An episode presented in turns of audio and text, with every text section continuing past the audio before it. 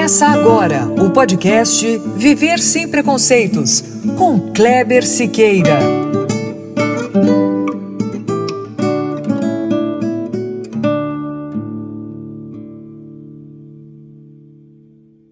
Muito bom, é isso mesmo. Começando agora o nosso podcast, episódio 23.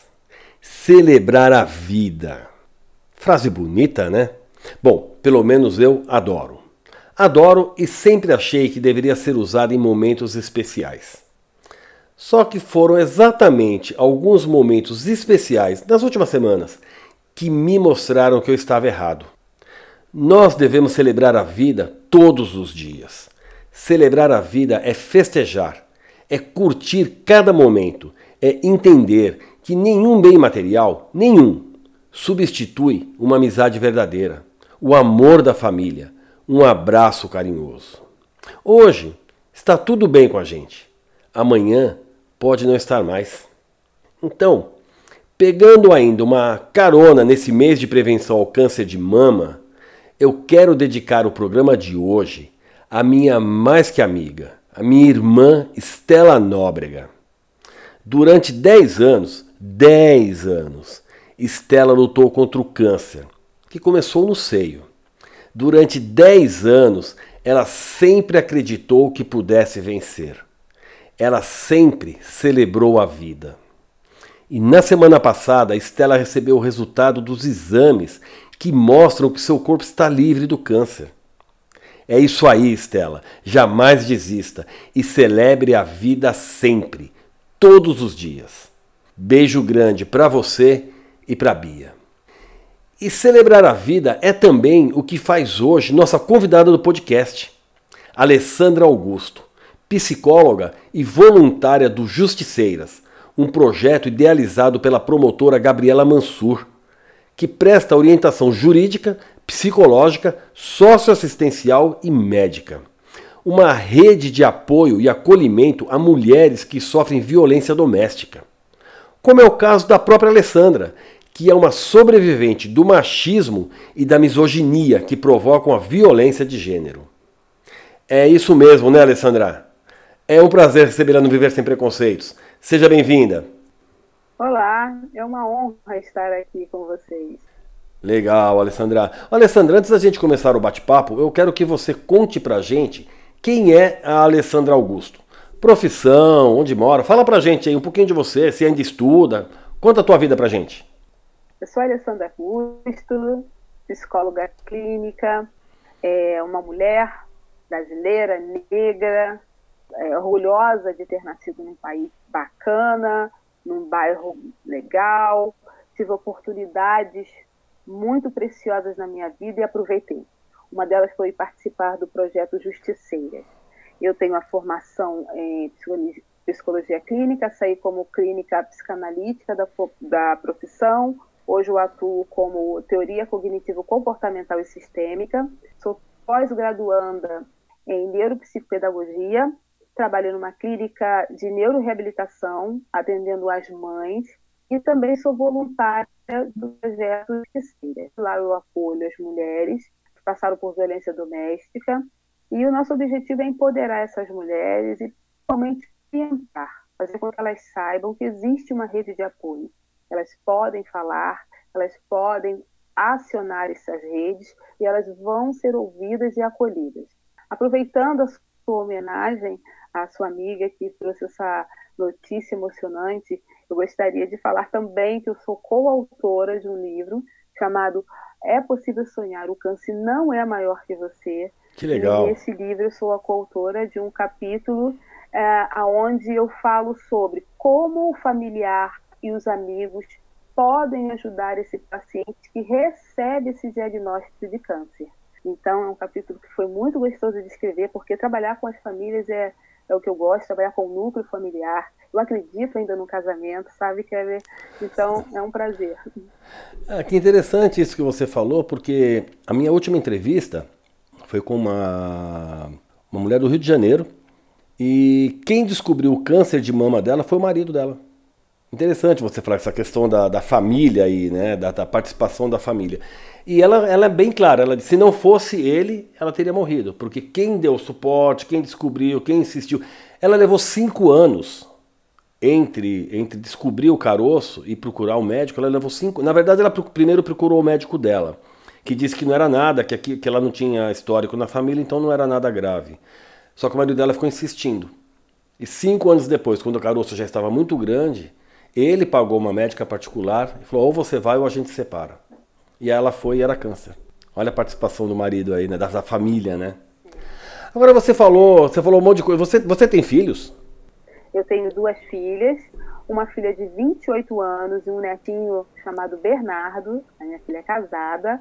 E eu tenho uma menina de 10 anos, a Ana Laura, que é minha companheira, muito esperta, né? E, e ela é muito perspicaz para algumas coisas. Uh, e é muito bacana conviver com a Ana Laura, né? Eu tenho 50 anos, é uma geração e eu aprendo muito com ela. É muito bacana. Legal. Agora, você sofreu violência, não é isso? Você estava comentando. Isso foi do segundo marido, então? Ou foi do primeiro? Não, não. Eu tive um primeiro relacionamento onde eu fiquei por 12 anos, onde eu tive né, a minha filha Amanda, um relacionamento que acabou né, por motivo de traição. E eu costumo dizer uma imaturidade, uma falta até de acesso, né, do conhecimento, do que é o universo da instituição do casamento, e eu não suportei, não suportei essa traição, não tive né, uma expertise de sentar, conversar, buscar uma terapia de casal, tentar entender né, aonde eu estava nesse movimento todo, porque uh, uma coisa até que a doutora Gabriela fala, né, eu preciso também puxar essa mulher, responsabilizá-la, qual o seu lugar, né, onde você estava em todo esse movimento. Não é aquela responsabilizar, responsabilizar quem trai e eu me colocar o tempo todo no lugar de vítima. Eu preciso também falar para essa mulher aonde você estava, né? em, que lugar você, em que lugar você se coloca. E, e eu tive uma separação e passei muito tempo, uh, porque eu venho de uma família com bases evangélicas, e eu passei muito tempo sem relacionamento e conheci o, o, pai da Ana Laura numa sala de aula. É, então nós nos conhecemos e foi aquela paixão. Demoramos um pouco, analisei, calculei, né, observei, não era psicóloga e decidimos assim uh, termos uma vida a dois. E como todo relacionamento começa maravilhoso. Mas ele já dava sinais, Kleber, é isso que eu gostaria também de falar, sabe? Todo relacionamento abusivo, o abusador manipulador, o manipulador, ele dá sinais. E nós não percebemos, tá? Quando eu digo de abuso psicológico, isso inclui o homem também, tá? Então, esse outro indivíduo, uh, sendo um homem ou uma mulher, ele vai dar sinais, né? Ele começa é, castrando a amizade, castrando o vestuário, e o, o outro lado entende isso como um afeto, ah, ele me ama, ele quer me buscar no trabalho, ele quer me, me pegar, ele quer saber onde eu ando, eu entendo isso como preocupação e um amor. Mas isso é bacana falar, porque isso pode, o abuso psicológico, principalmente, ele pode acontecer dos dois lados. Tá? A violência doméstica, é, com, juntamente com a limária da pena, está ligada ao gênero feminino. Mas o abuso psicológico eu posso entender dos dois lados também. Tá? Então, nós vamos caminhando nessa, nessa, nessa relação, entendendo que existe muito afeto e amor. E aí eu vou namorar, eu vou casar, aí né, vem essa verdadeira essência desse indivíduo. Né? E eu passei por psicológico, eu passei pela violência né, psicológica, pela violência matrimonial e patrimonial, que elas estão incluídas em Maria da Penha. E eu consegui mudar esse ciclo, Kleber, Kleber, quando eu quebrei este silêncio. Somente assim. Porque eu vivia esse relacionamento entendendo uh, dentro de uma concepção espiritual que seria o esposo adequado e eu não queria uma outra filha, né, sem a presença do pai. Então, por isso, por muitas vezes eu pensei em sair dessa relação e fui desestimulada por isso. E eu escutava discursos de outras mulheres como você tem uma casa bem montada, você não lhe falta nada, e isso dificulta a mulher a tomar o primeiro passo, porque ela se sente desvalorizada no discurso. Porque esse abusador ele é convincente na, no, no social dele, no meio social ele é muito convincente. é uma característica também do indivíduo abusador e manipulador. Ele passa a ser o cárcere em casa. Fora, ele é uma ótima pessoa. Isso é muito ruim, porque o discurso feminino acaba não tendo um valor, um peso, porque até então não existe marcas físicas. Então a mulher ela passa a se questionar aonde eu errei. Eu poderia ter evitado isso? Será que eu não estou potencializando algumas coisas? Aí cai a família em cima, né? E esse indivíduo é, é um anfitrião, é um bom anfitrião, um bom filho, um bom amigo, uh, te aconselhando, fala, poxa, será que você não pode perdoar? Será que isso foi tão grave, mas só quem sabe é quem está em companhia desse indivíduo 24 horas por dia? Então, por muitas vezes eu fui desestimulada, eu fui levada até a pensar que eu estava vendo coisas onde não existia. E somente eu consegui descobrir o tamanho da rede de apoio que nós mulheres que passamos por violência existe quando eu fiz esse corte. Quando finalmente nós tivemos uma briga, uma briga muito séria, onde a minha filha menor estava presente, e eu decidi sair de casa, achando que isso era uma solução, como muitas mulheres acham. Elas saem dos seus lares, elas abandonam tudo porque o sofrimento é tamanho. Porém, a violência, por muitas vezes, não acaba aí. A minha história de violência se agravou muito quando eu saí de casa. Mas você não chegou a sofrer violência física, né, Alessandra? Não sofri a violência física, não, Kleber. E isso é muito cultural. Você ouve ainda, mas ele não te bateu. Fecha aspas. Eu estou te perguntando exatamente Sim. por isso, porque as pessoas elas achavam que você estava exagerando no seu discurso. Porque você não sofreu violência física. Então você, ah, mas também, né, Alessandra, você está exagerando. Será que é tudo isso mesmo? E aí é que você se sentia um pouco desprezada, não é isso? Desprezada, desvalorizada, desvalorizada. fala. E isso sendo recorrente, Kleber, acredite, nós vítimas começamos a acreditar nisso. É um movimento muito assim, sabe? Que louco! Você, você começa a acreditar que realmente você está exagerando, é isso? Que eu contribuí, que é o melhor, oh, porque louco. ele tem essa fala. Eu só fiz isso porque você me provocou. Eu só fiz isso porque você me levou, você não me respeitou. E a fala é essa. Eu acabei, né? Não sei se eu posso falar. Antes de entrar com você, eu estava atendendo uma vítima aonde o discurso é esse. Ela ele recebeu uma medida protetiva anti-intimação e a primeira coisa que ele fez foi: a culpa é sua. Eu só fiz tudo isso porque você me provocou, você não me respeitou. E as mulheres meio que olham isso assim e falam: o que será que ela fez? O que será que ela fez? Mas só as mulheres não, né? Acho que a sociedade em si, né? É, a sociedade, é verdade. As mulheres e os homens, né? Sim. O que será que ela fez para merecer isso? E eu ficava, falava, e agora? Mas aí eu falei, vou sair, achando que isso iria parar esses ciclos de violência, como muitas mulheres fazem, e, e, a gente abandona, carrega os filhos e vai embora, só que a violência não melhora, não cessa. Por quê? Não está em você, está no indivíduo. Esse indivíduo ele não quer o não, ele não quer rejeição. Então ele, ele, ele na cabeça dele fala, não vai me largar. Ou seja, você, a pessoa não importa muito, né? A Alessandra não importava muito. Ele estava preocupado era com o não. Com o não, com a rejeição, como não lidar com essa frustração. Eu costumo dizer, quem são os indivíduos que não ligam para a frustração, que, que, que, se afetam muito com a frustração, com a, com a frustração, desculpa. São os que não aceitam então, eu lembro que ele falava assim: quem ousa, como você ousa me abandonar? Então, a, a, a figura da mulher, da companheira, era o que menos importava. O que importava ali era eu não ter um movimento de sair dessa relação. Para ele também não, não se apresentar como: cadê a Alessandra? Ela me abandonou.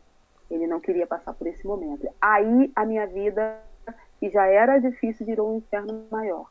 Porque eu comecei a ser perseguida no meu trabalho, ele invadiu o consultório que eu trabalhava, ele, ele, ele me ligava dizendo, eu vou passar aí, é hoje que você vai morrer, e teve um dia que eu falei, vou dar um basta. Eu fiz o último boletim de ocorrência, aonde gerou uma medida protetiva. Eu nem solicitei, mas eu tinha tantos indícios no celular, eu acabei até levando uma bronca da, da delegada, e ela é, fez um documento tão cheio de, de, provas que em dois dias saiu na medida protetiva. Então você imagina que esse homem ensandeceu. Aí sim o medo veio.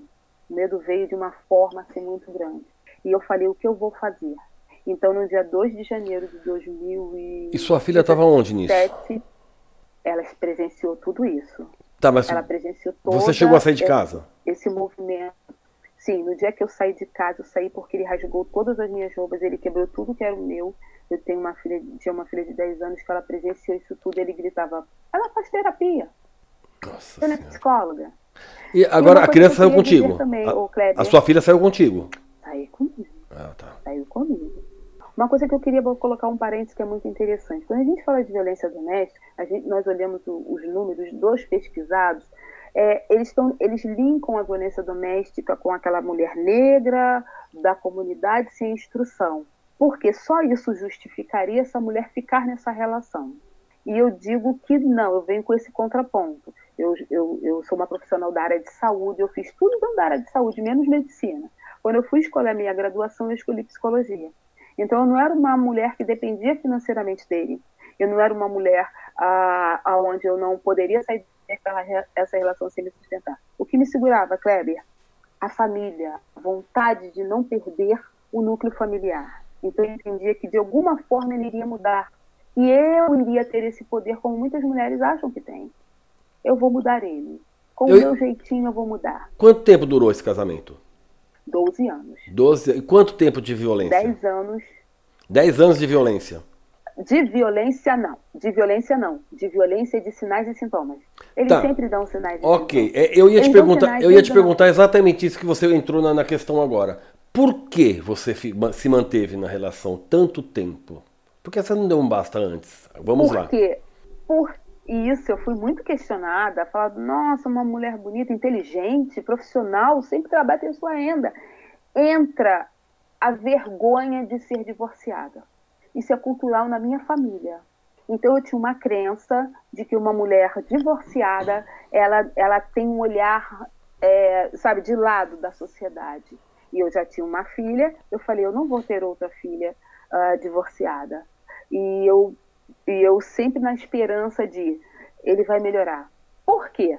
Porque é uma característica do abusador, Kleber. Ele faz todo esse rompante, depois ele vem e ele fala: Eu só fiz isso por culpa sua.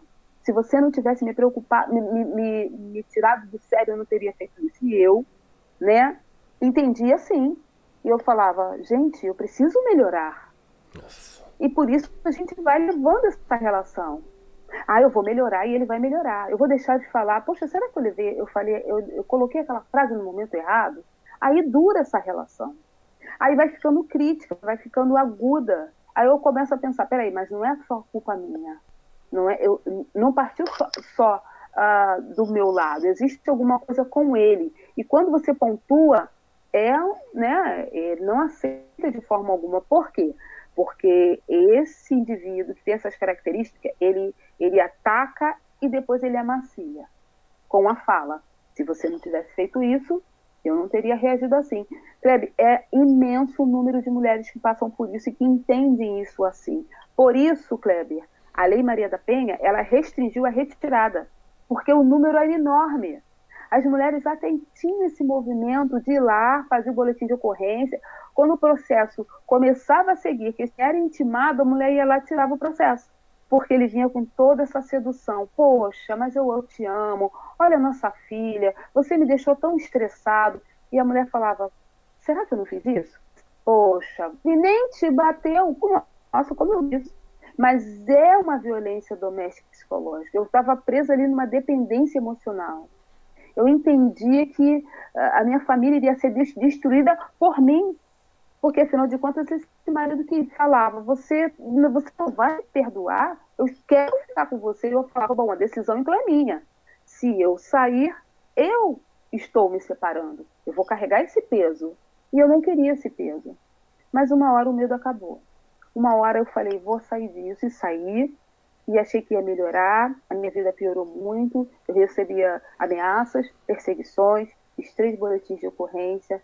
No final, eu fiz uma carta de desabafo para todos os órgãos, porque ele é militar. E eu fui ouvida pela Najara, aonde ela me convidou para participar de um grupo onde a apoiava mulheres que passavam por violência doméstica. E aí que entra os justiceiros, é isso? Não, não. Aí entra o grupo do WhatsApp de apoio a mulheres que passavam por violência doméstica. Ah, Era um tá. grupo só de mulheres que passavam por violência doméstica, onde nós entrávamos, éramos acolhidas pela Najara, pela doutora Gabriela Mansur, recebíamos orientações, e foi quando, Kleber, interessante, eu descobri que eu tinha uma rede de apoio. Porque, Kleber, eu fiz quatro boletins de ocorrência e um deles eu fui desestimulada, porque a prática anterior era a mulher fazia a queixa, recebia uma carta para esse homem se afastar do lar, mas a mulher entregava essa carta. E o próprio uh, serventuário uh, me explicou assim: é, a senhora vai ter que entregar. Você tem para onde ir? Você que entregava a carta? A mulher que tem que entregar a carta para o marido? Pedindo para ele sair? Sim. É, tranquilo, né? Sair. É uma situação tão tranquila essa. Aí ele per... e, eu, e eu acompanhada de uma criança, eu acho que ele se compadeceu, ele falou assim, a senhora tem para onde ir? Eu falei, não. Ele falou assim, então a senhora tem que pensar, porque uma vez que eu passar por essa porta, o juiz vai carimbar, porque a tua história é muito concisa. Ele vai carimbar a sua medida, mas a senhora vai ter que voltar com essa medida. O interessante, Kleber, é que já existia uma rede de apoio. Já existia a Casa da Mulher Carioca o funcionário não sabia e eu não fiz a denúncia. Ou seja, eu poderia ter abreviado muitas coisas dentro Não, mas o estranho é que ele diz assim: situação. se eu passar pela porta do juiz, ele vai carimbar. Ou seja, vai ele carimbar. vai carimbar porque você está sofrendo violência. A pergunta dele foi, a pergunta dele foi: você prefere sair, não ter para onde ir ou continuar sofrendo violência?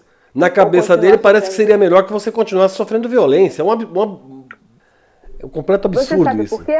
Por quê? porque não tinha violência física. A hum. violência psicológica ela era totalmente descartada, mas ela é tão danosa quanto a violência Sim. física. Sim. Ela faz você ficar encolhido. Eu não via uma perspectiva. Isso é muito interessante porque falava assim: nossa, uma mulher que trabalha na área da saúde, fazendo psicologia, como você não via isso? Kleber, acredita. Acredite, nossos pensamentos, eles, eles, eles nos encarceram. Gente, a doença emocional existe. A saúde mental precisa ser cuidada, não só da mulher quanto do homem. Você realmente, você hoje eu, Alessandra, eu não reconheço aquela Alessandra. Pergunto o que acontecia. Você, você se despersonifica. E aí eu, depois dessa carta, já cansada de tantos boletins de ocorrência, e nada freava esse, esse, esse indivíduo sem limites a doutora Gabriela me chamou para o grupo e eu fui muito apoiada, sabe, um looping na minha vida. A Cida Damasceno fez a minha entrevista no dia 8 de maio de 2017, que é o Dia Internacional da Mulher, se eu não me engano, 8 de maio. E ela contou minha história. Depois da Cida, aí o medo realmente acabou. Eu era convidada para falar, até porque eu era uma psicóloga, né, aonde entende-se que se a mulher passa violência doméstica porque ela tem uma dependência financeira do homem uhum. e não é. Eu preciso entender que eu estava adoecida, que eu estava numa dependência emocional, entendeu? E eu entendi isso, eu tratei e saí disso. E na Jara, vendo esse meu ímpeto, essa minha facilidade de falar, falou, Alessandra, nós estamos montando um projeto chamado Justiceiras, onde vamos apoiar mulheres de violência doméstica e você seria uma presença assim muito bacana. E eu participo de muito webinar dela, estou sempre falando, ela sempre se refere a mim porque eu peguei o início do projeto. O que fazemos lá?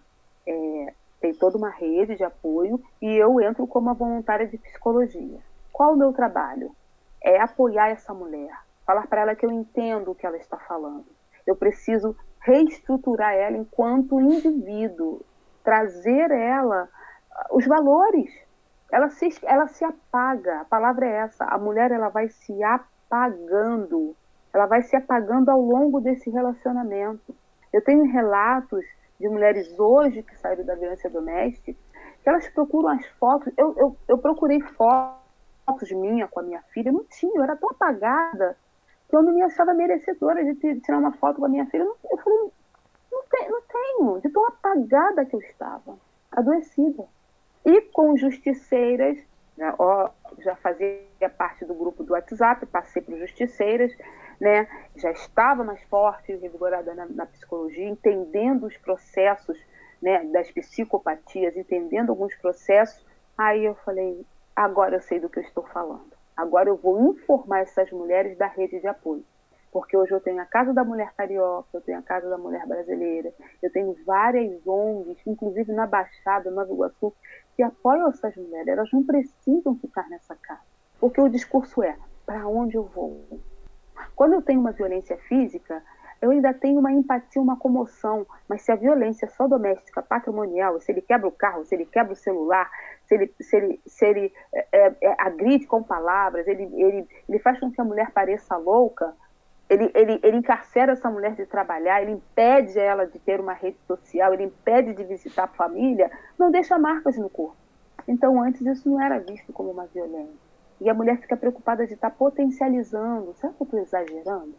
E às vezes não, ela está se apagando. E eu, Alessandra, participando como voluntária do projeto Justiceiras, eu tomei isso como missão de vida, auxiliar mulheres e vidas, fazendo elas ascenderem, empoderando, falando, não incentivando, sabe, a, a, a sair de casa, não, incentiv mostrando para elas que elas podem se organizar, elas têm o valor delas, elas conseguem. Eu saí de casa, eu faltava um mês para minha formação, Kleber, e eu consegui. Eu me formei, hoje eu tenho meu consultório, que eu não divido com ninguém, é, é meu, eu trabalho sozinha e eu trabalho numa clínica de neuroreabilitação, aonde eu fui cair, né? O universo conspira. Trabalho com famílias, aonde elas ficam fragmentadas quando elas recebem essa criança especial. Passam por violência? Passam não é física, não é psicológica, elas passam por uma violência, uh, eu digo, moral, eu digo uma violência uh, porque elas são abandonadas. Muitas delas são abandonadas pelo marido. Por causa da criança. empoderá-las também, por causa da criança. Eles não aguentam lidar. E essa mulher acaba ficando sozinha. Aí eu vou lá, faço a mesma coisa, empodero, digo para elas que é possível, digo que elas podem buscar uma capacitação, porque muitas delas ficam sem renda é bem semelhante que eu faço com a justiceira. O, o... Mas não é só isso, né? Ô, Alessandra, você comentou que não saiu de casa, né? Porque não só porque você estava diminuída, você se sentia diminuída, existia também o medo do preconceito, né? Das pessoas, o que, que elas iam pensar, já segundo relacionamento que não deu certo, teve filha com um, teve filha com outro é tudo culpa dela. Então passou um pouco pela sua cabeça o medo do preconceito, mas pelo que eu entendi foi um pouco disso também, né? Sim, sim, sim. Eu venho de uma família evangélica, né? Então eu tinha um olhar, né? Um pensamento de é, é, ele vai melhorar com a minha crença. Depois eu venho o pensamento de eu estou potencializando. Quando eu vi que estava muito agudo, eu falei eu preciso me separar. Aí vem aquela coisa do como eu vou ser olhada, né? Eu já tinha aberto mão de um relacionamento, tinha uma filha. E eu falei, poxa, a segunda separação, isso é muito pesado, Kleber, para mulher, ainda do 2021, sabe? A gente ainda é. é, é eu, eu, tenho né, relatos de mulheres que falam assim, Alessandra, estou me separando, todos os amigos somem, principalmente os amigos do marido. Então, essa mulher fica sem recursos financeiros, ela fica por ver se onde morar parece que somem todas as pessoas e ela fica enfraquecida, sabe o que, que acontece? Ela volta para o relacionamento. Então, no meu caso, eu tinha uma vergonha, eu falava, como? Outra separação. Eu tinha uma filha de, de na época, com 24 anos, 26 anos, casada, e eu, poxa, eu achava assim, eu preciso ser o exemplo dessa filha. Como eu vou chegar para minha filha e falar, eu não estou aguentando? Então, eu tentei aguentar até o último minuto para não né, apresentar uma criança de seis anos uma separação, uma nova separação. Então eu pensava assim, falhei. Aonde eu falhei? Depois eu entendi que não era falha minha. Eu não posso retirar dele a responsabilidade. Você estava falando agora do trabalho das justiceiras. Eles atendem também as famílias? Por exemplo, ah, uma criança, ah, no caso da tua filha, por exemplo, ela poderia ter sido atendida nos justiceiras também? Não tem ainda essa ampliação não tem ah, essa ampliação para o familiar, porque uma violência, de, se for até a física, ela obviamente ela vai atingir a todos. No meu caso foi uma violência moral, aonde esse meu companheiro gritava, ele quebrou tudo, a minha filha obviamente foi atingida. A Laura tinha seis anos, ela gritou tanto que ela ficou dois dias sem voz. Ah, então, o projeto ainda está sendo né, estruturado, hoje está muito diferente de como começou. Hoje a gente tem uma rede nacional, né, é, é uma coisa muito bacana. Eu atendo mulheres da Bahia, do Acre. Então a gente, eu acredito que, que, que a gente pode chegar. Mas olha só, Kleber, nós não somos limitadas, tá? Eu tenho quatro ou cinco atendimentos com a vítima, mas eu acho que eu, enquanto profissional de saúde mental, eu, Alessandra, eu me preocupo. Ali eu sou voluntária. Eu falo como estão seus filhos, aonde você está. Porque, inclusive, se essa mulher quiser sair, a gente faz contato com o CRAS, que vai conseguir retirar essa mulher da residência. Aqui no Rio de Janeiro, eu tenho uma assistência jurídica que funciona 24 horas, onde eu posso acionar esse, esse, esse, esse profissional que está lá, e ele desloca um carro retira a mulher da, da residência e leva para um abrigo sigiloso. Tem rede, Clever, nós é que não sabemos. Eu não sabia. Por isso que eu falo, hoje eu quero ser a voz dessas uhum. mulheres. Como? Levando essa informação. Falo, olha, você sabia que tem uma rede que apoia? Você sabia que você tem uma casa sigilosa? Porque eu não sabia. Eu não sabia. Em 2017 eu não sabia da existência dessa, de todo esse, esse apoio. E muitas das vítimas que eu atendo não conhecem essa rede de apoio. Acho que a grande maioria, na verdade, não conhece, né, Alessandra? não conhece. Os não conhecem. E você ainda, foi em 2017, né, que você falou que o 2017. que aquele policial pediu para que você entregasse a, a carta a de para o seu marido. Ou seja, você Sim. é uma pessoa culta, com faculdade, que tinha toda essa possibilidade de, de ter conhecimento, não tinha, né? Imagina então realmente quem não tem acesso. Quem não tem acesso. E uma coisa muito, muito curiosa. Hoje eu falo até né, esboçando um sorriso, não como uma coisa debochada sarcástica, sarcástica, mas uma coisa de indignação, né? Teve um fato muito curioso, Kleber, que, que no dia que foi um dia muito agudo, onde realmente foi muito ruim, eu liguei para a polícia. A polícia estava em greve e o policial falou para mim assim: a gente não vai, não pode de, é, atender é, desinteligente. Só que ele tinha uma faca escondida. Quem achou a faca foi minha filha de seis anos. E quando ele soube que a polícia não poderia vir, então você imagina o quanto ele cresceu imagina. na possibilidade. Ele gritava: ninguém te defende de mim. Foi aí que eu falei: preciso sair. E eu saí, ah, assim, sem nada, com 600 reais no bolso. Então é isso que eu falo para as mulheres. Eu falo, mulheres, eu saí com 600 reais no bolso emprestado. É possível. É possível sair para morar num lugar super estranho, uma criança de 10 anos, de 6 anos. Hoje eu tenho meu consultório, tenho meu apartamento, é possível. E, e a minha missão é auxiliar vidas e falar para essas mulheres que é possível. É, a gente ouve muito que a mulher não pode abaixar a cabeça, que ela tem que enfrentar, mas também tem que saber o momento certo, né, Alessandra? Eu estou falando isso por quê? Porque eu também tenho uma, eu tenho uma filha de 14 anos e desde que ela é pequena eu converso com ela e falo para ela. E pro meu filho também eu falo a mesma coisa, né? Tem 22. Ninguém é obrigado a gostar de ninguém. Ninguém é obrigado a ficar com ninguém. Né? Nem você com a pessoa e nem a pessoa com você. Mas se um dia, e, outro, e a gente nunca sabe quem está do lado de lá. Mas se um dia acontecer de, no caso da minha filha, por exemplo, a pessoa que está com você passar do limite, ou seja, ficar nervoso demais, você sentir que essa pessoa passa a ser uma ameaça, ceda. Ou seja, ceda durante aquele, aquele período em que ele é uma ameaça. Passou dali, vem para casa, vai para outro lugar, se protege, para que depois, já distante, o que a distância também não, é, não quer dizer nada, né? Mas distante você possa tomar uma atitude.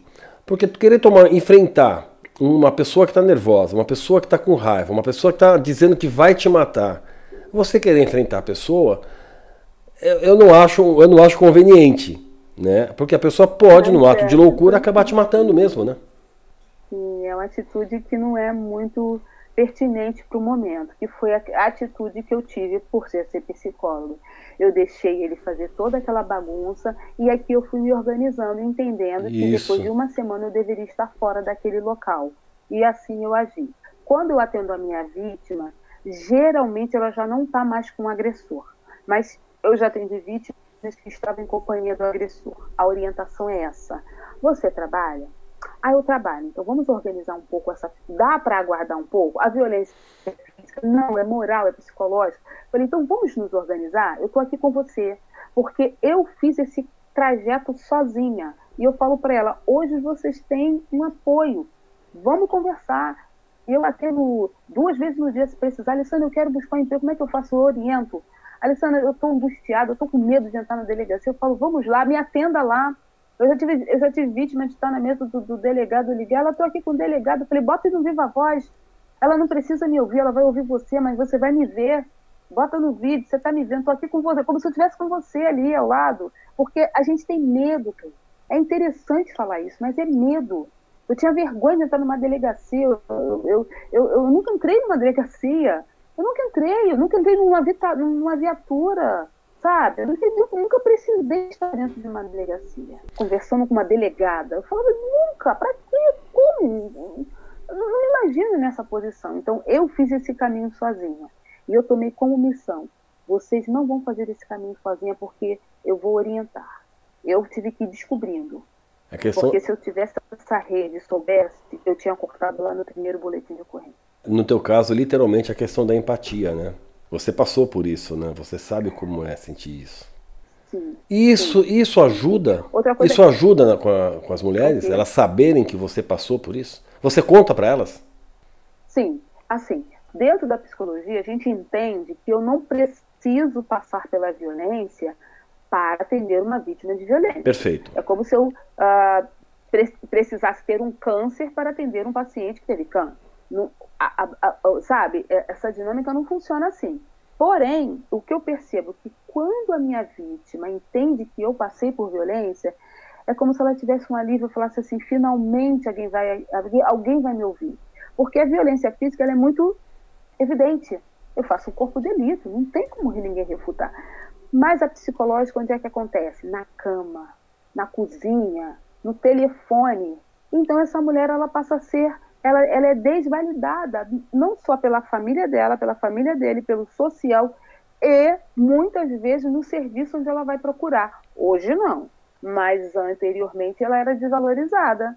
Ah, chegava lá, né, principalmente quando não existiam as DEANs, tá, a, a, mulher chegava lá com uma, com uma violência de xingamento, de empurrão, não tem machucado, mas o cara empurrou, puxou cabelo, jogou para lá e para cá, a mulher ia para uma delegacia civil comum. Quando ela sentava lá, entrava um baleado, entrava um que perdeu o carro, entrava um que o filho estava morto. A mulher falava, a pessoa que atendia já atendia assim, fala, minha senhora. Ah, é briga de marido e mulher? A senhora, espera aqui um instante. Então ela voltava oprimida. Como ninguém vai me ouvir? Ah, agora eu tenho uma DEAN, agora eu tenho uma rede de apoio. A justiceira é muito bacana, mas tem outras também, né?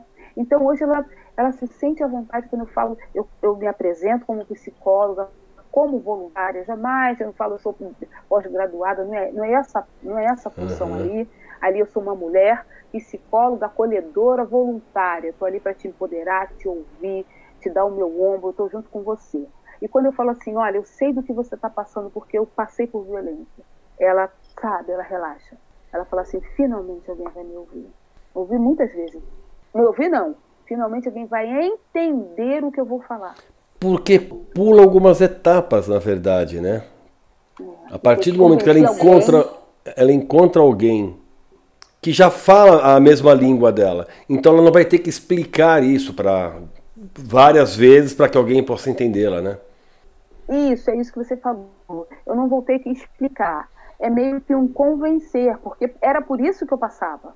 Eu tinha que convencer que aquela, que aquela figura que era extremamente sociável, que fazia a melhor festa da rua, que quando ele entrava para dentro, para dentro do nosso lar, né, era aquela coisa de cadê o seu celular? Ele quebrou três celulares meus. Ô, louco. Sabe, cadê o seu celular? A, a, a tá com senha, pá, jogava. E, a, aí, aí, e o que eu mais escutei, por que você não saía dessa relação? gente, eu entendia que esse indivíduo poderia melhorar, eu não posso descartar isso. Eu preciso, eu preciso, eu preciso respeitar a cultura de onde essa mulher vem. Que cultura familiar essa mulher vem? Porque é muito fácil a gente falar, larga isso tudo aí. Eu tinha duas filhas, a minha filha mais velha ainda é, Amanda morava comigo. Com uma filha de 10 anos, trabalhando, estudando, final de faculdade, não é só falar, larga isso aí, não. É larga isso aí, mas não vem pra cá, não, né? Larga uhum. isso aí. Larga isso aí, mas não vem pra cá, não. É, o falar é fácil, né? Sai disso, é, sai dessa violência, você é bonita, psicóloga. Eu falava, tá, mas ninguém falava, vem pra cá, eu vou te dar o apoio aqui, o quanto tempo você precisar. Então eu acabava, como muitas mulheres acabavam, muitas saíam, voltavam, eu nunca saí. Quando eu saí, eu saí de fato. E elas voltam, né? A história é que elas voltam. Uma coisa que eu queria pontuar, Kleber, é, é eu saí dessa minha residência, isso gerou um processo. Hoje é condenado por dois anos, ele cumpre em, em liberdade, ele é aquele que vai lá assinar. Porém, ele só vai ter acesso a um grupo reflexivo porque ele foi condenado. Então, hoje ele vai receber uma educação, uma psicoeducação, porque sequer ele, como outros, entendem que o que eles fizeram era violência doméstica. Eu pego o indivíduo e discuto e falo, mas ela é minha mulher. Como eu não posso falar com ela? Como é que eu não posso xingar? Ela é minha mulher. O celular foi eu que dei, eu quebro. Essa blusa eu que dei, eu rasgo. A casa é minha, eu que pago. Eu vou botar lá para fora assim. Entendeu? Então, a gente precisa fazer uma psicoeducação, porque esses homens foram criados por mulheres. Então a gente precisa fazer uma é uma pena porque o projeto até da doutora Gabriela Mansur esse grupo reflexivo, mas ele só atende se o indivíduo for condenado. Se o indivíduo não é condenado, ele não tem acesso. E é por isso que todas as vezes que eu também oriento, eu falo, olha, é, acompanhem o processo. Se o processo arquivar, se o processo for extinto, esse homem sequer ele é acionado. Então a mulher ela precisa estar ali atenta a esse processo, para que isso não, não sabe, não, não, não arquive, entendeu? porque eu preciso que esse homem seja condenado, não para ele cumprir uma pena, mas que ele possa ter oportunidade de entender o movimento dele e não repetir, porque senão eu sou troco de vítima. Uhum. Eu sou troco de vítima. Ele vai continuar agressor em outra mulher. E eu penso que a gente pode atuar isso. É como se eu encarcerasse um indivíduo marginal, né? E, e, e, e não oferecesse uma oportunidade dele se ressocializar. Eu preciso também oferecer para esse homem essa oportunidade de ele repensar nesses atos e não repetir eles isso contra a mulher. Outro dado importante, Clara, sabe o que é? É que geralmente o homem que comete, comete o feminicídio ou até uma agressão mais grave para a mulher, é, não é uma totalidade, mas um grande número deles, vou botar lá para um 80, 70, 80%, eles não têm nem passagem na polícia. Para você ver o, o, quanto eles são, sabe, é, hum... levados a, a gente a pensar que, como assim? Ela deve ter feito alguma coisa. É, muitas vezes não tem a, eu, eu acredito que também uma, uma, boa parte aí, ou até a maioria, não tem a passagem porque alguém não deu queixa, né? Muitos sim. Isso, inclusive, isso é um dado da doutora Gabriela. Isso é um dado da doutora Gabriela Mansur. Porque se você for investigar a vida da pessoa, você vai encontrar ali uma namorada, uma ex-namorada que falou, olha, ele já apontava lá atrás, eu não falei nada, a outra também não falou. Aí a primeira mulher resolveu separar que achou melhor do que dar queixa, prestar queixa. E aí a coisa foi acontecendo e ele sempre sentindo o quê? Impunidade. Então ele vai agravando ele começa com cercear o batom, ele, ele limita a roupa, ele dá uns gritos, ele é ignorante, grosso, a mulher vai embora. Aí vem a segunda, ele potencializa. Agora ele empurra, ele quebra um celular. Na terceira, ele, ele sobe um degrau. E ele vai subir um degrau. É uma verdade que nem todo abusador manipulador é uma regra que ele vai virar agressor, tá? Mas todo agressor, ele começou assim. Ele começou num lar de agressividade, passando pelo abuso e virando um agressor. Mas não é uma regra de que todo indivíduo que vive de um abuso de uma mulher, ele vai agredir a ela. Porque eu não passei por violência física. Mas quando a gente vai analisar esse agressor, de fato agrediu, quando a gente traça ali a linha do tempo dele, ele passou por todas essas fases. Ele vem de um lar de, de agressividade, ele passou pelo abuso, manipulação e virou agressor. Ô Alessandra, na abertura do programa eu falei em machismo e misoginia. Hoje, né, você que é psicólogo e dá suporte às vítimas de agressão, você sabe também que não é só isso. O que, que desencadeia no homem esse instinto covarde, que para mim é um instinto covarde, tá? De agredir alguém que teórico, não é bem teoricamente a palavra, é que culturalmente ele deveria proteger. É, é bem verdade que nós, seres humanos, né, indivíduos que temos o raciocínio, porém nós temos uma subjetividade, uma singularidade, é, nós não podemos prever isso, né? E não podemos dizer de fato de onde vem essa agressividade. Porque nós vamos, sem contar que o nosso ciclo de vida, nós vamos mudando, nos acrescentando. Mas a gente pode traçar, né? Vamos dizer assim, uma linha do tempo. Esse já não é mais o abusador, o manipulador, né? Ele é um agressor, ele é um agressor. Da onde vem esse agressor? Eu não posso esquecer que esse agressor ele veio de um lar aonde ele foi maternado. Ele foi gerado por uma mulher. Então, no mínimo que nós poderíamos esperar uma empatia com a figura feminina. Ah, o indivíduo não teve mãe, alguém maternou. Porque se eu pego esse indivíduo e, e, e, ele, e ele não tem essa referência humana, ele vira um selvagem. Mas ele teve uma referência humana. Nós humanizamos o outro. Nós civilizamos esse homem. É, existe uma filosofia, né, Ubuntu, onde diz gente só vira gente convivendo com gente. Então eu, eu gero uma criança, eu humanizo, depois eu torno ela um indivíduo social, como civilizando. Aonde entra esse agressor nesses, nesse, né, nesses? Onde, onde eu posso fazer um recorte para entender esse agressor? No, no lar, na cultura familiar, aonde eu entendo que esse indivíduo não aceita o não. Ele não aceita essa frustração de não ter, de não ter a posse. Ele sai dessa infância, dessa humanização, civilização, entendendo que tudo é dele. Não faz o que nós diríamos na psicanálise, um corte de édipo bacana, e ele sai dessa infância entendendo tudo é meu, tudo eu posso, se é meu, é meu, eu não divido, e ele se torna um adulto em casa. O objeto de desejo é a mulher, né? A gente pode falar né, dentro de, dos gêneros, né? O objeto de desejo é o cônjuge, vamos falar assim melhor, né? Para poder abranger é, em todas as relações. O objeto de desejo é um cônjuge. Então, esse cônjuge é meu. Faço com ele aquilo que, que né, é adequado a um, a, a um companheiro. Porém, se não me tirar né, do meu eixo, se não me disser não, aí eu tenho um agressor, aquele que eu não lida com não. E é interessante, porque por vezes eu, nos discursos a gente percebe que não é o não da mulher, é o não na condição de homem e marido, ou companheiro e namorado. Ele pouco se importa com essa figura feminina, né? Uhum. Entre aspas aí, vou dar um pseudônimo a Maria. A Maria me, ligou, me largou. Eu quero a Maria de volta? Não, eu não quero a condição de ter sido largado pela Maria. Eu não quero não, né? observar, é, eu não quero esse não. Quem é ela para me largar? Quem é ela, exatamente. Tanto, é, então, a gente vê em números de feminicídios, eu não me recordo a porcentagem, mas a gente tem um grande número de ex. Ex-marido, depois de dois anos, um ano, seis meses, volta, marca encontro, vai no trabalho, Sim. vai na porta de casa e mata a ex-mulher.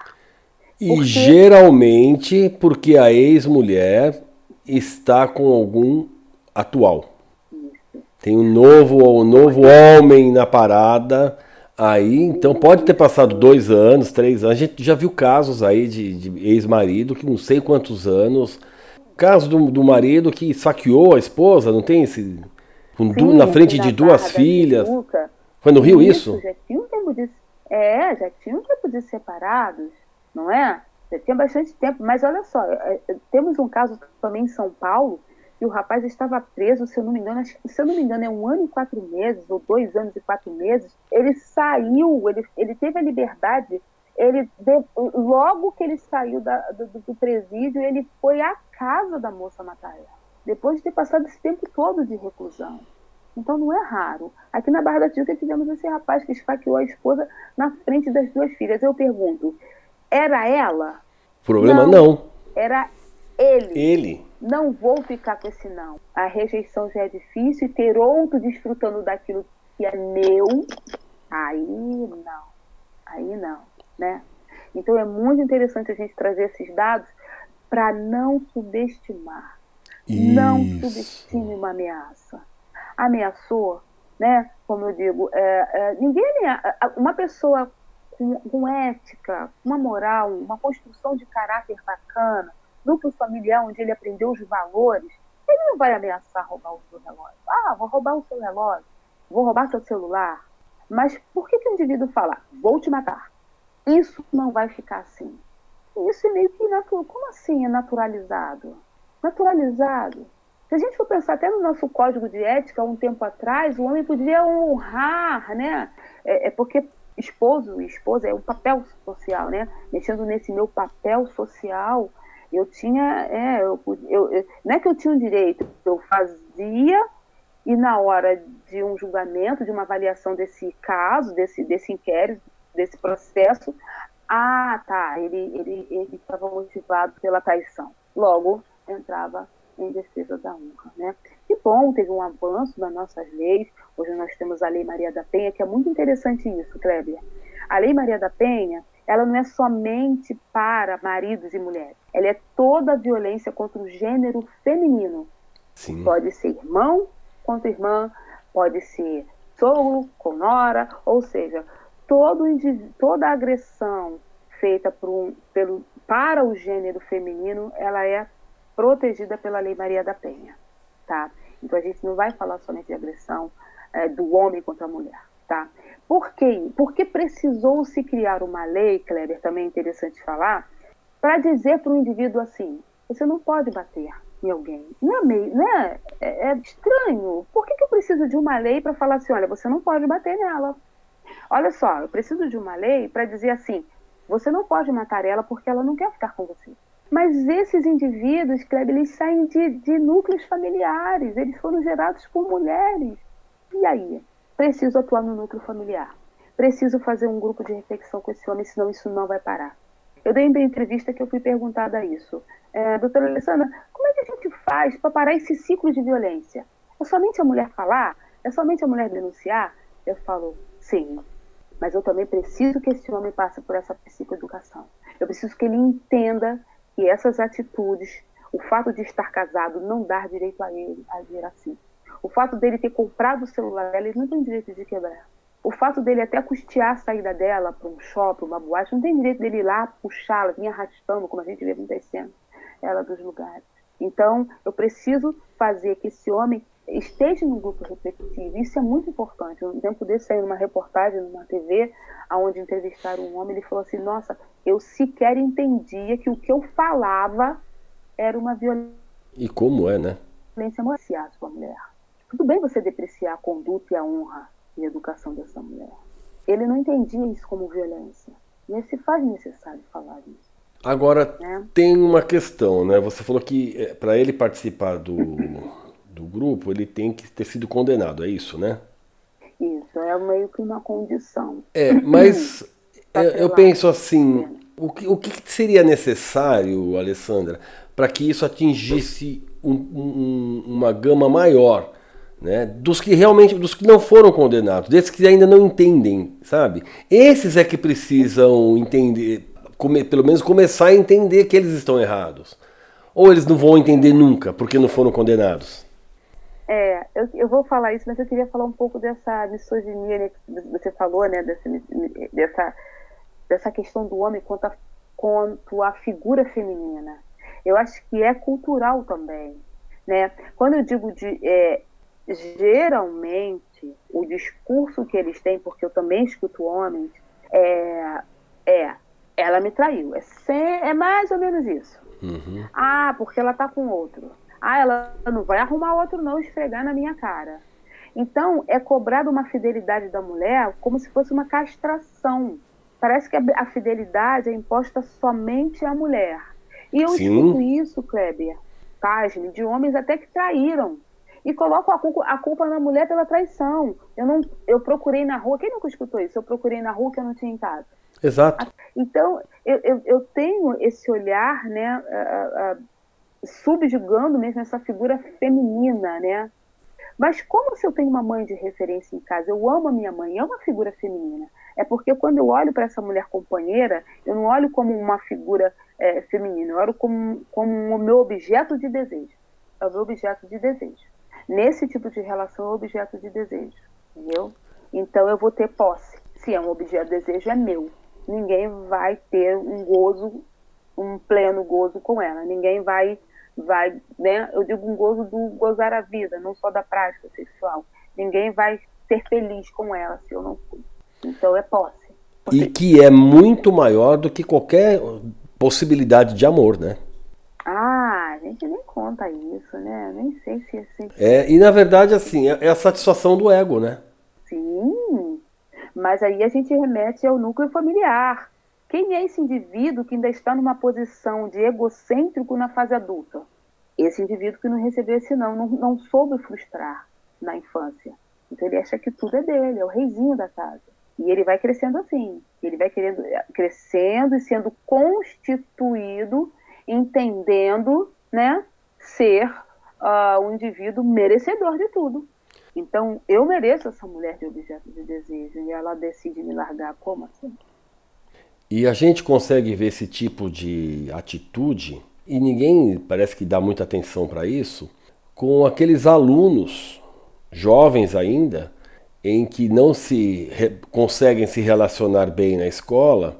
Por quê? Porque eles se acham mais do que os outros, né? acabam fazendo inimizades, e aí o pai e a mãe, ao invés de tentar conversar com o filho, fazem o quê? Mudam o filho de escola, né? De escola, retiram de escola a gente ainda, é, nós temos ainda uma cultura, ah, essa nova geração de pais contemporâneos culpados, né, compensam esse filho com objetos, com coisas materiais, né, entendendo esse sofrimento e tentando poupá-los de algumas coisas. Quando eu tento poupar o meu filho da frustração, eu estou, sabe, fazendo, deixando, né, é, é, é, roubando dele, dela, dele viver essa frustração, porque esse mundo nosso nós frustramos. Você tá, na verdade, eu acho que esses pais estão condenando os filhos, né? Sim, porque o mundo vai me dar muitos não. A Exatamente. vida me dá muitos não. Eu trabalho numa clínica de neuroreabilitação infantil. Imagine quantas famílias ali levaram não. Seu filho não vai ser típico. Seu filho é típico. Aquela construção de filho ideal cai por terra. E eu tenho que trabalhar isso também. É isso que eu estou te falando. Isso não é trabalhado somente nesse homem agressor. Eu preciso trabalhar isso nos indivíduos. Aceitar ou não. E como é que eu ensino eles na infância? E depend... Eu preciso deixar meu filho se frustrar. E dependendo do grau né, de não frustração aí, é... essa pessoa quando cresce é uma candidata. Né? Se a vida não acontece da forma como ela quer, é uma candidata ao suicídio, inclusive, não é não? Várias chantagens. Eu tenho de filhos adolescentes claramente, nitidamente chantageadores dos pais. Eu quero viajar para. Não, não vai porque você está no meio do ano letivo, não tem dinheiro. A minha vida é assim, vocês não me amam, minha vida não presta, eu não quero estar aqui. Toma todas as dipironas de casa. Chantagem. Porque você vai estar com dipirona. Não, mas eu acho que tem, tem adulto, em alguns casos, Alessandra, que são candidatos ao suicídio mesmo, né? Quando a vida dá um não para ele, dá outro não, dá outro não, a frustração é tão grande ele, e ele desconhece aquele mundo novo. Né? E ele vai se sentir a pior das pessoas, vai se achar o grande fracassado e não vai querer mostrar aquilo para o pai, porque a vida inteira ele foi imperador para o pai dele. Ele foi o reizinho. E agora ele é um fracassado. E aí ele faz o quê? Comete suicídio. É suicídio. Isso, eu acabei de relatar um caso. Começo já na infância e adolescência. Eu, então, eu não vou, ah, não vou, não, ah, não vai me dar, eu quero um tênis, quero viajar, não vai, ah, então eu vou me matar. E ele vai, vai, vai. Então ele não aceita a frustração. Uhum. Então ele frustra se ele não consegue a promoção no cargo. Ele frustra se, se ele não consegue aquela mulher do objeto de desejo. Ele frustra se ele for se, ele, se a empresa a empresa entrar em decadência, como nós tivemos um caso muito terrível aqui na Barra da Tijuca, aonde o pai jogou os filhos pela janela, depois jogou a esposa e se jogou. Nossa. Na Barra da Tijuca foi muito famoso esse caso. Aí descobriu que ele estava num aperto financeiro muito grande. mas o indivíduo não viu uma saída. Era loucura? Não, vamos deixar de patologizar comportamentos. Não foi, não foi loucura, foi o não. Não entra loucura, não entra doença, não entra patologia nisso. Entra não lidar com a frustração. Precisamos deixar nossos filhos frustrar. Mas a gente tem, a gente tem uma, um, como você citou a moça da escola, a gente tem uma, uma geração de pais tão culpados por estarem fora, essa saída da mulher né, para uma vida mais ativa, profissional, uh, muito bacana, mas eu gerei outro indivíduo culpado. Antes era o pai que não estava em casa, agora eu tenho uma mãe que enche essa criança de sim, quero, sim, tá, pode, pode, pode. Eu sou de uma época que eu tinha mérito, né? Cadê o mérito? Eu queria uma bicicleta, eu tinha que ter um mérito, né? Uhum. O ano inteiro pedindo, não esqueça a minha, a minha calói, eu tinha que passar Os bilhetinhos, ano, né? Eu, é, eu tinha que passar de ano, eu tinha que dizer, ah, não, não, eu ganhava, nossa, era uma coisa maravilhosa. Hoje as crianças ganham prêmios quinzenais, né? Ah, tô trabalhando tanto, poxa, eu, eu quase não vejo ele, então, poxa, o que que tem? Eu passei dois eu... dias sem ver meu filho, né? no terceiro dia eu vou levar um presentinho para ele. Sim, e, e, Kleber, isso é tão sutil que acaba acontecendo sem o indivíduo, assim, ele não planeja, eu trabalho numa clínica assim, né? Nosso trabalho lá é muito intenso. Você pega o coleguinhas levando brigadeiro, levando é, é, coxinha. Falei, menino, mas, mas é, é, isso, brigadeiro na quarta-feira, encher a criança de açúcar, nada contra. Vamos. Ah, mas poxa, eu já estou tanto tempo fora de casa. Eu falei, tá bom, vai lá. Alessandra, nosso tempo está acabando. Ah. E, é, o Viver Sem Preconceitos ele combate preconceitos. E combater preconceitos é combater violência também. Nesse caso, hoje, é combater a violência de gênero também. Né? Espero que a gente tenha conseguido passar um pouco essa, essa mensagem no programa. E uma questão que eu queria levantar por último aqui é o que a gente comentou meio, meio, meio de leve aqui, que é a questão de não, não subestimar, não menosprezar as ameaças? Não vamos subestimar. Tudo começa com uma ameaça, e às vezes sutil. E a mulher às vezes desvaloriza, colocando a culpa às vezes nela por ter achado que provocou isso, ou por achar que foi num momento de explosão e ele só falou por raiva. Não, vamos considerar. Se o indivíduo fala vou te matar, eu já preciso considerar essa primeira fala, como eu já disse um pouquinho antes, ninguém diz que vai roubar um celular ou um relógio. Se ele fala, vou te matar, e você entende que o motivo é eu dizer não na hora do sexo, eu dizer não vou parar de estudar, não vou sair do meu emprego, não vou mudar minha roupa que ele não quer que eu saia, e ele diz, ele já vem com uma fala agressiva, ele vem com uma ameaça, vamos já considerar, sabe, acender a luzinha amarela já para a ameaça.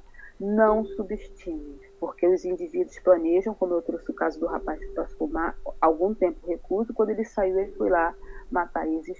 Não subestime. Indivíduos que entendem uma ética, uma moral, tem uma construção de caráter bacana, eles não vão ameaçar, porque nem todo o homem né, ou uma esposa fruto de separação foi ameaçar.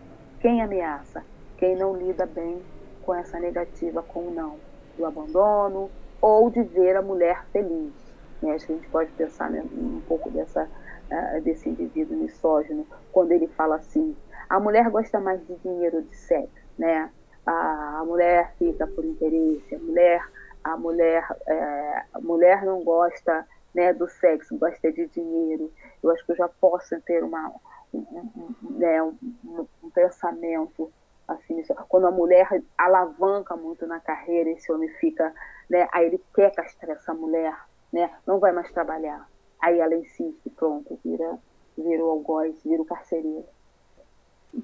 Alessandra, eu quero agradecer demais a sua participação. Parabéns e muito obrigado. Obrigada, Obrigada Cleve. É um prazer estar aqui com você. Até mais. Tchau. E para todos vocês que nos acompanharam até aqui, muito obrigado. Espero que, como eu, tenham gostado. De qualquer maneira, se você gostou ou não, Vai nas redes sociais ou no site e deixe o seu comentário, faça a sua crítica. E não deixe de seguir o Viver Sem Preconceitos também no Instagram. O endereço é o mesmo do Facebook e do Twitter, arroba VS Preconceitos. Curta, comente, compartilhe. E não se esqueça, sempre que você for falar algo para alguém, pense se vai ajudar a construir. Porque se for para destruir, fique em silêncio. Bom, gente, é isso. Semana que vem, se Deus quiser, eu estou aqui de novo. E mais uma vez, muito obrigado por você ter chegado até aqui comigo. Até mais, um abraço.